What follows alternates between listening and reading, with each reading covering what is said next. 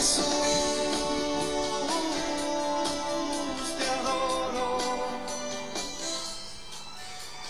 Jesús, te amo. Jesús, te adoro, dice el canto de nuestro hermano eh, Oscar Medina. Cuando viniste a mi corazón, me enseñaste eh, lo que era el amor. Bendito sea nuestro Dios y Salvador Jesucristo que nos da la oportunidad, familia, amigo, de estar una vez más en este su podcast, La Voz Apostólica, una voz de esperanza. Gracias por pasar por aquí, gracias por escucharnos. Bueno, hermanos, eh, sabemos que pues eh, hay mucho que hacer y mucho que escuchar, sobre todo en la red. Pero bueno, Dios tiene misericordia de nosotros y nos permite hacer este espacio, lo cual hacemos con todo nuestro corazón, con todo nuestro anhelo. Que lo que Dios nos dé a través del discernimiento de su palabra en este podcast sea bendición para su vida, que llega este, cuando lo descarga, cuando llega aquí. Quédese un rato, eh, denos la oportunidad de, de, de alguna manera compartirle lo que Dios nos ha dado a través de eh, ya un buen tiempo caminando con el Señor, porque hubo un tiempo que, aunque creíamos en Dios, aunque de alguna manera sabíamos de su existencia, pues de a oídas, hermanos, así como en alguna ocasión llegó a decir Job, de oídas te había oído, pero ahora mis ojos te ven, Amén. en el sentido de que había comprendido el alcance, la misericordia, el amor, la justicia y el favor de Dios. Ese es un asunto, hermanos, todos caminamos eh, eh, por esta vida con alguna eh, idea de Dios, con algún- de alguna manera buscando creer en Dios, a través de simbolismos, a través de aquello, a través de lo otro, de lejos, de a oídas, porque mire, ah, eh, hay una hay en las historias que uno va leyendo en la palabra de Dios, especialmente en el mundo antiguo, cuando Israel tenía tantos enemigos, que lo sigue teniendo, pero cuando los pueblos de alrededor miraban lo que Dios hacía con Israel, llegaba un punto en el que decían, el Dios de Israel. Eh, en fin, hermanos, tantas cosas que, y maravillas que iba haciendo el Señor con el pueblo, que los otros pueblos se maravillaban y, y llegaban a invocar al Dios de Israel. No se convertían al Dios de Israel, pero sí lo invocaban. ¿eh? Sí lo invocaban y, y- y trataban de hacerle llegar ofrendas y hacerle llegar todo lo que el ser humano acostumbra a veces a crear para agradar a alguna deidad. Bueno, los pueblos paganos que nunca realmente adoptaban de fondo el llamado del, del Dios de Israel, pero sí se daban cuenta de sus maravillas que era lo- eh, y hay muchas, muchos casos. El mismo Nabucodonosor llegó a decir, las cosas que el alto Dios, pues conviene que yo las publique. Porque bueno, Dios lo levantó del- de- comiendo polvo de la tierra, hierba, eh, donde había perdido la cordura. Entonces, eh, es el Señor el que lo levanta. El mismo, eh, en el tiempo de, de Daniel, llega el rey. ahí estás, Daniel. Te salvó tu Dios con angustia porque apreciaba a Daniel y a sus compañeros, porque el rey sabía que en ellos había un don especial, eran, de, eran de una eh, de un carácter, de una educación, de un temple que al rey eh, de Babilonia le agradaba le, le gustaba porque eran disciplinados, eran fieles, eran legales. Amén. Eran tan legales que cuando se edificó esa estatua, ellos confirmaron su fidelidad a su Dios y prefirieron, prefirieron la condena establecida antes que adorar a una estatua, Amén. antes que adorar a una estatua de hombre o de cualquier cosa, Amén, amén. porque ellos estaban convencidos del amor de Dios que había sido derramado en el pueblo de Israel y de cómo Dios, aun y cuando eran servidumbre y habían sido llevados cautivos, Dios estaba con ellos Amén. y los había puesto en lugares altos en medio de la esclavitud. Ellos estaban en lugares altos. No fueron llevados como esclavos, sino como príncipes Amén. de la casa de Israel. Oiga, es que Dios, cuando alguien lo, lo, lo- lo levanta, cuando Dios decide extender su mano, y lo más maravilloso, familia, amigo, que estás pasando por aquí, ojalá y te quedes con nosotros un rato, y ya tenemos más de 180 episodios ahí en el podcast que tú puedes ir escuchando. Aquí vamos leyendo la Biblia aquí, leyendo la Biblia allá, y haciendo em, una reflexión en medio de lo que Dios nos va dando, pero también vamos leyendo una secuencia eh, desde el inicio, ya vamos allá en el número, en el libro de números, viendo todas las ordenanzas que Dios dio a Moisés, lo que fue, cómo se fue tejiendo la relación del gran yo soy, del Jehová, de los ejércitos, del Todopoderoso, cómo se fue tejiendo amigo, amiga, familia, hermano, paz de Cristo, cómo se fue tejiendo esa relación de Dios con Israel. Una relación que después se trasladó. Mire, y, y- no es que Dios no amara a los pueblos de alrededor como, como seres humanos, no, sino que Dios eh, repudiaba lo que esos pueblos hacían en cuanto a la ado- adoración a deidades y a que pasaban sus hijos por el fuego, que ofrecían sus hijos a los ídolos. Dios abominaba y abomina esas prácticas. Entonces, Dios conocía que eran pueblos duros. Si su pueblo, que había sacado de Egipto, eh, conforme a la promesa hecha a Abraham, a Jacob, a, Isaac, a Jacob, eh, le estaba costando trabajo, hermano. Le estaba costando trabajo, imagínense a los pueblos que no eran pueblos. Pero Dios ya había provisto, hermanos, desde el principio de los tiempos, que en el andar del tiempo, Él mismo tomaría forma de hombre.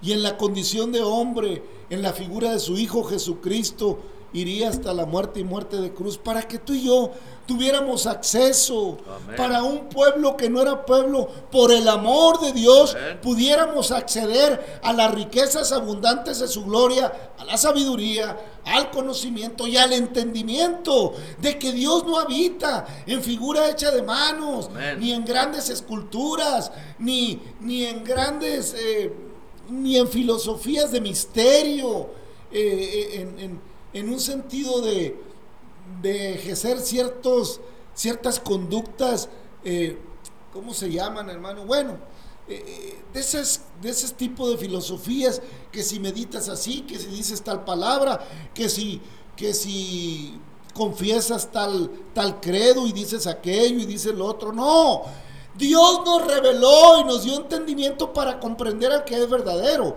Amén. Y estamos en el verdadero, dijo el apóstol, en su Hijo Jesucristo. Este es el verdadero Dios y la vida eterna. Amén. Dios nos invitó a, a- a conocer la verdad porque la verdad nos hace libres. Amén. La verdad de Dios, hermano, nos da cuenta que nomás hay un Dios, Amén. un todopoderoso que Amén. hizo los cielos y la Amén, tierra, que no tiene principio de días ni fin de días, que yo no lo puedo hacer semejante a nada, ni a las bestias del mar, ni a las bestias, ni a ninguna cosa criada. Yo no puedo hacer semejante a Dios a nada, porque nadie lo ha visto jamás, porque Él no habita en tabernáculo de mano, porque la tierra es el estrado de sus pies y en los cielos está su gloria. ¿Cómo lo haré semejante a algo si yo mismo soy polvo? Amén, amén. Oh, gracias Señor, Aleluya. porque nos amaste, Amén. nos diste entendimiento para entender tu amor. Oiga, por eso el apóstol Pablo cuando le escribe a los Corintios en capítulo 13, pues les habla de los dones y les dice, Pablo, muchas cosas, hermano. Pero, pero entre tantas cosas que les dice, resalta el amor. Y escribe, eh, vamos, voy a leer el capítulo 13 de primera carta de Corintios a los Corintios de parte de Pablo. Si yo hablase lenguas humanas y angélicas y no tengo amor, vengo a ser como metal que resuena o címbalo que retiñe. Y voy a ir haciendo paréntesis, hermano. Oiga, ¿qué amor conoce usted? Ese que suena por unos días y a vuelta de unos días le dice, no, ya no. Yo como que ya no me gustas, como que ya no, no me equivoqué. No, no, no, pues es que creí que te amaba. Es que no conocen el amor, hermano. Amén, amén. ¿Eh? Porque cuando aprendemos a amar como Dios nos enseñó y nos comprometemos a amar al prójimo, no que el amor de Dios sea el amor que nosotros damos, no nos confundamos, sino que Dios nos enseña a amar y entonces comprendo el alcance del amor. Y si tuviese profecía y entendiese todos los misterios y toda ciencia, y si tuviese toda la fe, de tal manera que trasladase los montes y no tengo amor, nada soy. Amén.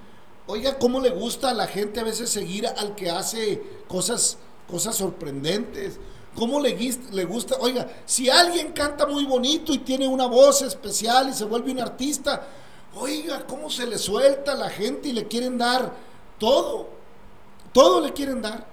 En un sentido terrenal, le quieren dar hasta su cuerpo al artista. Oiga, qué error, qué fracaso, qué idolatría tan perdida. Qué idolatría tan ciega, tan errática, hermano Navarro, paz de Cristo. Amén, pues así es. Tristemente así es. Gracias a Dios, querido oyente, amigo, hermano. Deseamos que la paz del Señor se encuentre en su vida. Si no la conoce, pues ahí está. El Señor está día con día ofreciendo, pues por su gracia y su misericordia, pues que vengamos a su palabra, que vengamos a Él, ¿verdad? Dice, todo el que viene a mí yo no lo echo fuera. Pues y así es, desgraciadamente queremos pues, queremos vivir bien y queremos estar bien, pero no queremos entender este que el amor de Dios pues tiene un precio, ¿verdad?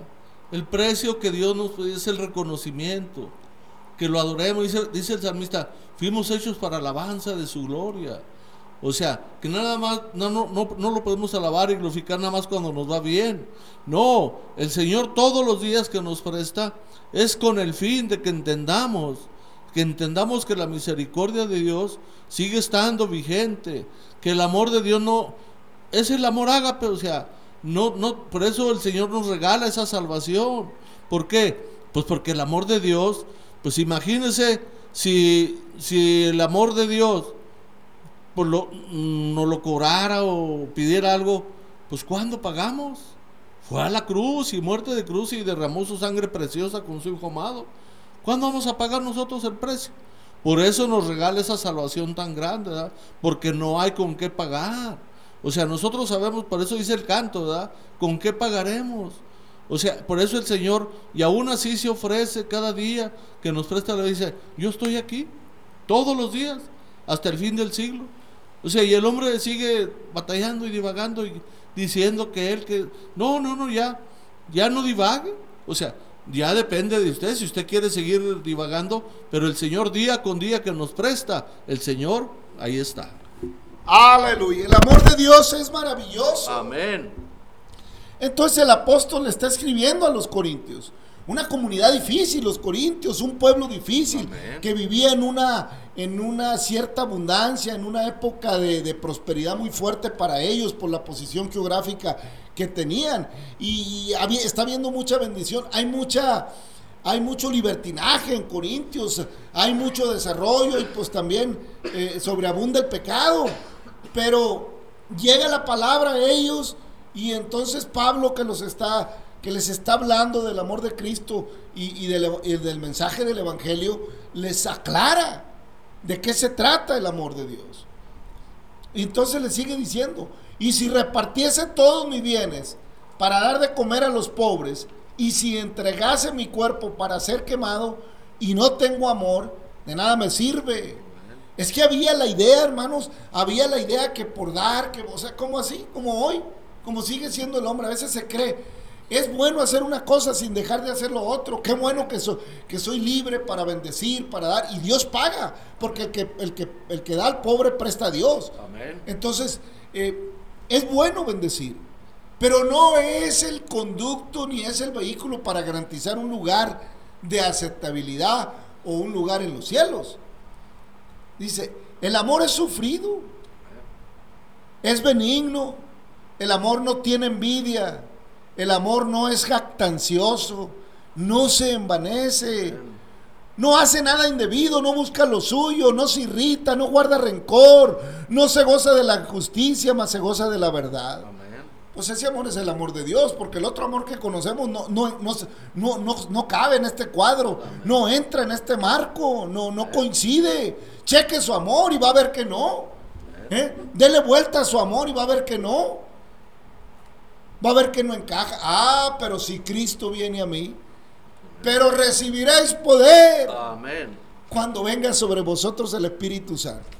Y la gente cree que tener el Espíritu Santo es para hacer cosas portentuosas y casi casi quiere que lo adoren. No, el Espíritu Santo es para que el amor de Dios more en mí. Entonces cuando yo ame el amor de Dios que mora en mí, me harás amar de alguna manera que entenderé a mi prójimo.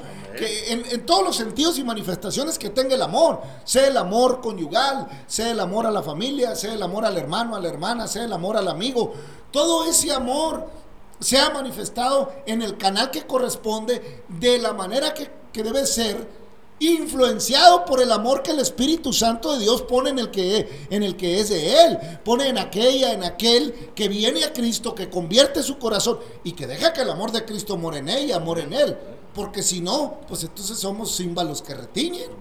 Somos tambores que suenan, pero estamos huecos. ¿Eh? El amor es sufrido, benigno, eh, ya lo leímos. Y dice, no hace nada indebido, no busca lo suyo, no se irrita, no guarda rencor, no se envane- no se goza de la injusticia, mas se goza de la verdad. Amén. Oiga, y el mundo es pura mentira. Amén. Amén. ¿Y cómo dice el mundo que ama? Si vive en mentira, la mayor parte del mundo. Le dicen a la esposa, tengo una junta muy importante. Y va con la amante. Y la esposa dice, ay, me hablaron para hacer aquello con los niños en la escuela y quién sabe dónde ande. Oiga, tenga cuidado, Cristo vino a buscar y a salvar lo que se había perdido. Gracias a Dios por el amor de Cristo. Aleluya. Todo lo sufre, todo lo cree, todo lo espera, todo lo soporta. Amén. Oiga, no, Santo, bueno, pues la vara está alta. Santo. El amor nunca deja de ser, pero las profecías se acabarán y cesarán las lenguas y la ciencia acabará. Porque en parte conocemos y en parte profetizamos. Aleluya. Mas cuando venga lo perfecto, entonces, entonces, hermanos, lo que es parte se acabará. Lo que es en parte se acabará. Cuando era niño, hablaba como niño. Pensaba como niño, juzgaba como niño, mas cuando ya fui hombre, dejé lo que era de niño. Ahora vemos por espejo, oscuramente, mas entonces veremos cara a cara. Ahora conozco en parte, pero entonces conoceré como fui conocido. Amén. Y ahora permanecen la fe, la esperanza y el amor. Amén. Amén. Estos tres, pero el mayor de ellos es el amor. Amén. Oiga, qué cátedra de Pablo a los corintios y a mí y a usted de lo que es el amor. Porque Pablo, hermanos, había pasado un proceso sumamente duro, sumamente difícil para comprender el amor de Dios, porque él creía que servía a Dios persiguiendo a la iglesia cuando era Saulo de Tarso. Él creía que, que de esa manera amaba a Dios, mas Dios lo llamó y dijo, yo te voy a enseñar lo que te es necesario Aleluya. sufrir por mi nombre. Amén. Dicho de otra manera, yo te voy a enseñar a amar. ¿eh? Yo te voy a enseñar a amar. Amén, amén.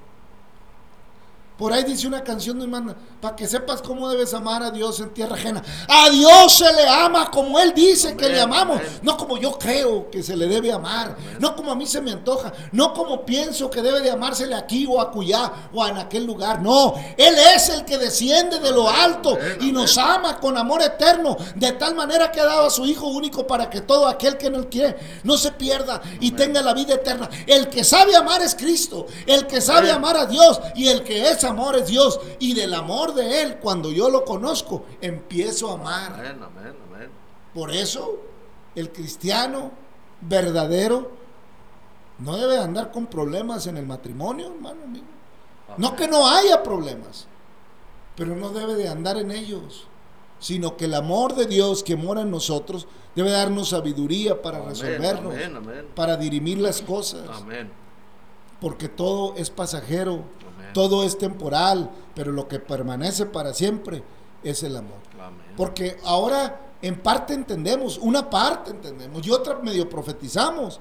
Pero cuando se manifieste todo lo que hemos de ser, entonces comprenderemos todas las cosas. Ya con, o- ya, con- ya con otro cuerpo, no con este corruptible Amén. que se ciega en muchas cosas, sino con uno incorruptible que Dios, el Todopoderoso, un Amén, día amén. nos dará, hermano Navarro.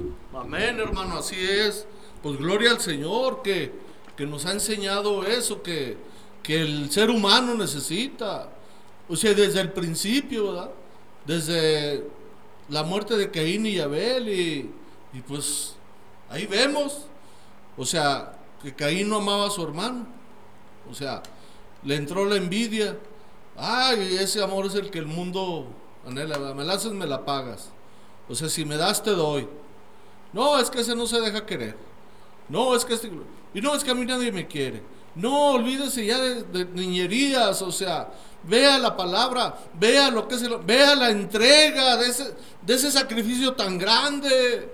O sea, se le hace poquito que Dios haya humanado y que haya derramado su sangre preciosa, no lo valora, pues entonces no le ha amanecido. Discúlpenos, pero ¿sabe qué? Para que conozca el amor de Dios, necesita entender ese sacrificio. Amén, dice el mundo y todavía muchos cristianos también. De la vista nace el amor, pero el amor de Dios nace de la misericordia. Amén, amén. El amor de Dios nace de- de- del don, del regalo precioso que siendo aún pecadores, Cristo murió por nosotros. Aleluya. Para el mundo de la vista, para Cristo de su misericordia, de su, de su paciencia, de su verdad absoluta, Santo es el Señor. de su amor infinito. Aleluya. Ese es amor. Santo es el Del Señor. bueno. Amén. Gloria a Dios. Y con ese amor amó a Israel. Amén. Con amor eterno te he amado, le decía Israel. Gloria a Dios. ¿Cómo amó? ¿Cómo te amé? Le dijo el Señor. Y allá cuando eh, se para en el monte para entrar a Jerusalén y llora por Jerusalén. Amén. ¿Cuántas veces te quise juntar como la gallina junta sus pollitos debajo de sus alas? Pero no quisiste. Ahora tu casa es dejada desierta. Y Jesús lloró. Pues cómo no iba a llorar, hermano. Si la amaba Amén. y la ama Y la sigue amando. Amén. y la sigue amando. Amén. ¿Cómo no iba a llorar por su amada Jerusalén? Amén. ¿Cómo no va a llorar el Señor por un ser humano tan testarudo, Aleluya. tan difícil? Y viene el Señor desde la antigüedad hablando con el pueblo de Israel. Y ya en el capítulo 5 entra en el tema el Señor, eh, pues de lo que tenía que desechar el pueblo. Empieza el capítulo 5 de números y dice, Jehová habló a Moisés diciendo, habla a los hijos de Israel que echen del campamento a todo leproso y a todos los que padecen flujo de semen, y a todo contaminado con muerto. Así a hombres como a mujeres echaréis fuera, los echaréis, para que no contaminen el campamento de aquellos entre los cuales yo habito. Y lo hicieron así los hijos de Israel y los echaron fuera del campamento, como Jehová dijo a Moisés, así lo hicieron los hijos de Israel. Además habló Jehová a Moisés diciendo, di a los hijos de Israel, el hombre o la mujer que comiere alguno de todos los... de- el hombre o la mujer que comiera alguno, que cometiere, perdón, que cometiere alguno de todos los pecados con que los hombres prevarican contra Jehová y delinquen, aquella persona confesará el pecado que cometió y compensará enteramente el daño y añadirá sobre ello la quinta parte y lo dará a aquel contra quien pecó. Y si aquel hombre no tuviere pariente al cual sea reasarcido el daño, se dará la indemnización del agravio a Jehová entregándola al sacerdote, además del carnero de las expiaciones por el cual hará expiación por él. Toda ofrenda de, todas las cosas santas que los hijos de Israel presenten al sacerdote, suya será. Y lo santificado de cualquier cosa será, de cualquier, de cualquier, lo santificado, perdón, de cualquiera será suyo. Asimismo, lo que cualquiera diere al sacerdote, suyo será.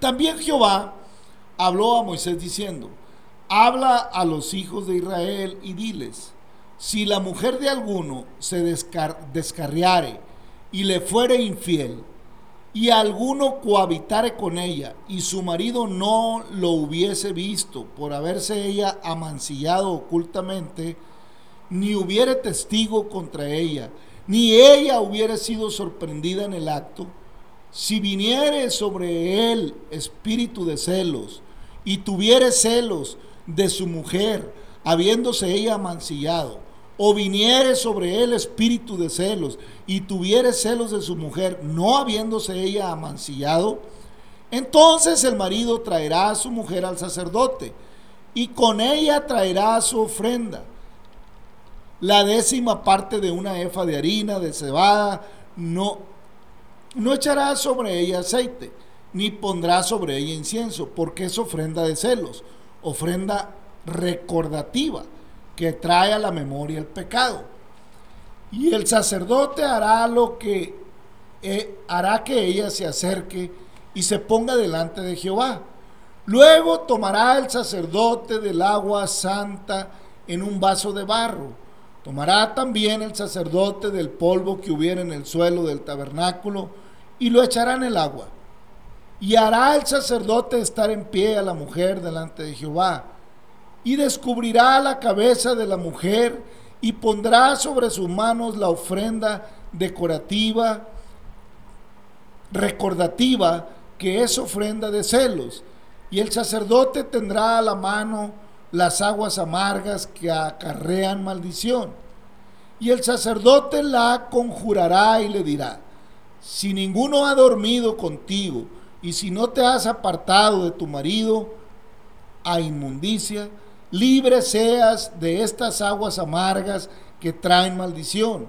Mas si te has descarriado de tu marido y has amancillado y ha, y ha cohabitado contigo alguno, ha co- y ha cohabitado contigo alguno fuera de tu marido, el sacerdote conjurará a la mujer con juramento de maldición y dirá a la mujer, Jehová te haga maldición y excreación, execración en medio de tu pueblo, haciendo Jehová que tu muslo caiga y que tu vientre se hinche. Y estas aguas que dan maldición entre tus entrañas, en tus entrañas, y hagan hinchar tu vientre y caer tu muslo. Y la mujer dirá, amén, amén. Así sea. El sacerdote, el sacerdote escriba estas maldiciones en el libro, en un libro, y las borrará con las aguas amargas.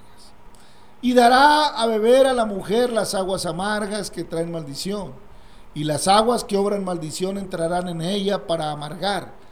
Después el sacerdote tomará de la mano a la mujer la ofrenda de los celos, y la mecerá delante de Jehová, y la ofrecerá delante del altar.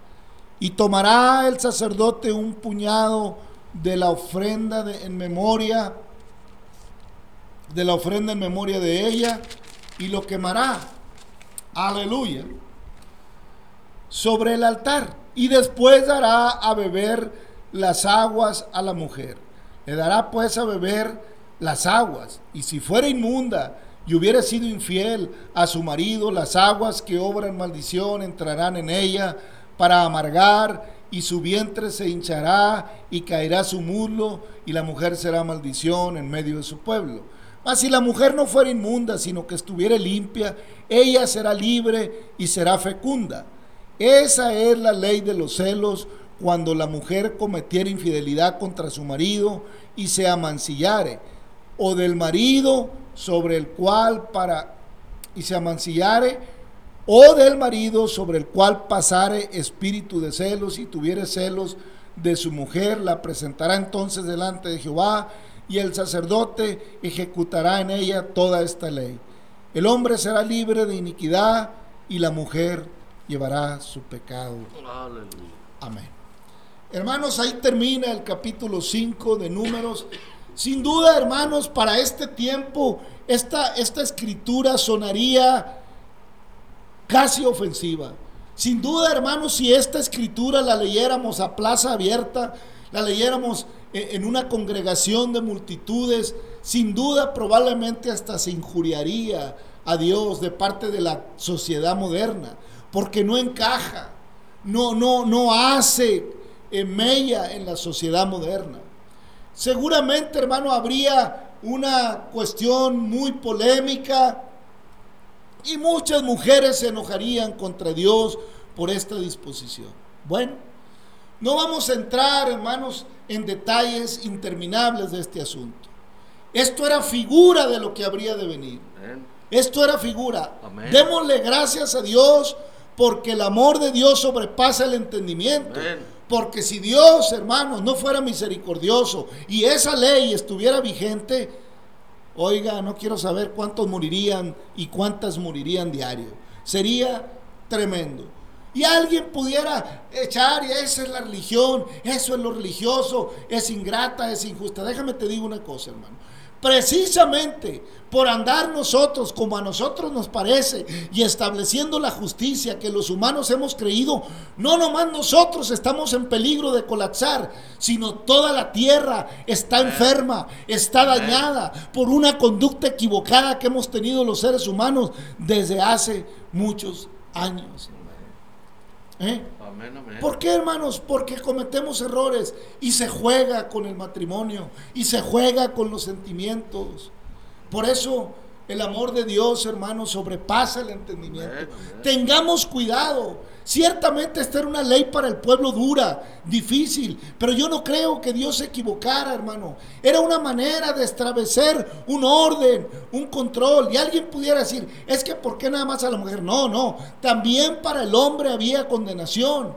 También, ¿por qué cree, hermanos, que en aquella, en aquel cuadro que presenta el Evangelio, donde los fariseos, donde por ponerle trampa al Señor le traen a la mujer adulta y le dice, la sorprendimos en pleno adulterio y la ley de Moisés mandó que fuera apedreada y Jesús nomás, no dice eso la Biblia, ni le dijo eso Jesús, sino le dijo, y se ha vuelto un dicho popular, cualquiera de vosotros que te pecado, tírele la primera pedrada, hermanos, pero les podía haber dicho, ¿y dónde está el que estaba con ella?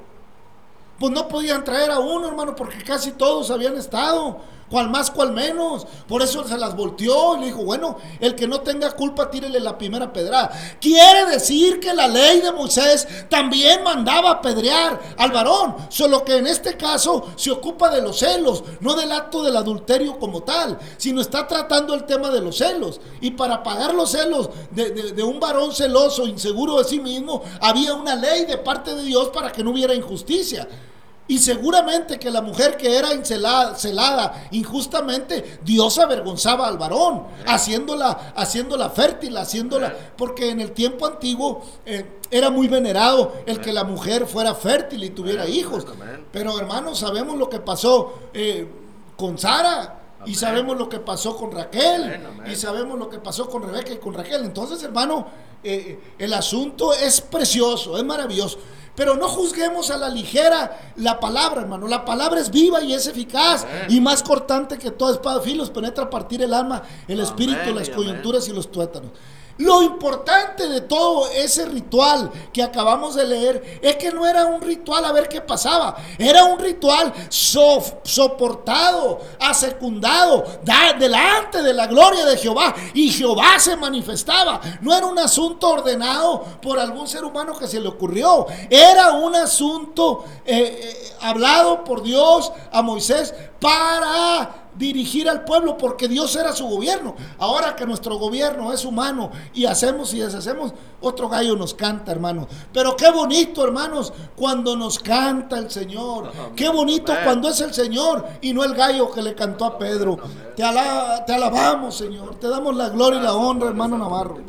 Así es, hermano. Pues gracias a Dios por un programa. No, y esto está, está tremendo, querido oyente, querido hermano. Pero gracias a Dios porque solamente así, el que quiere, ¿eh?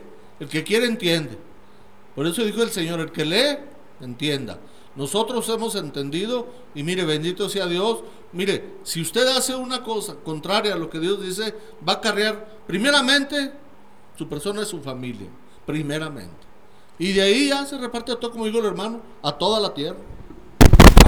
Sea tu nombre, Señor. Gracias por tu amor y misericordia. Bendice a cada persona, a cada amigo, amiga que descarga este podcast, nuestros hermanos, tu pueblo de Israel.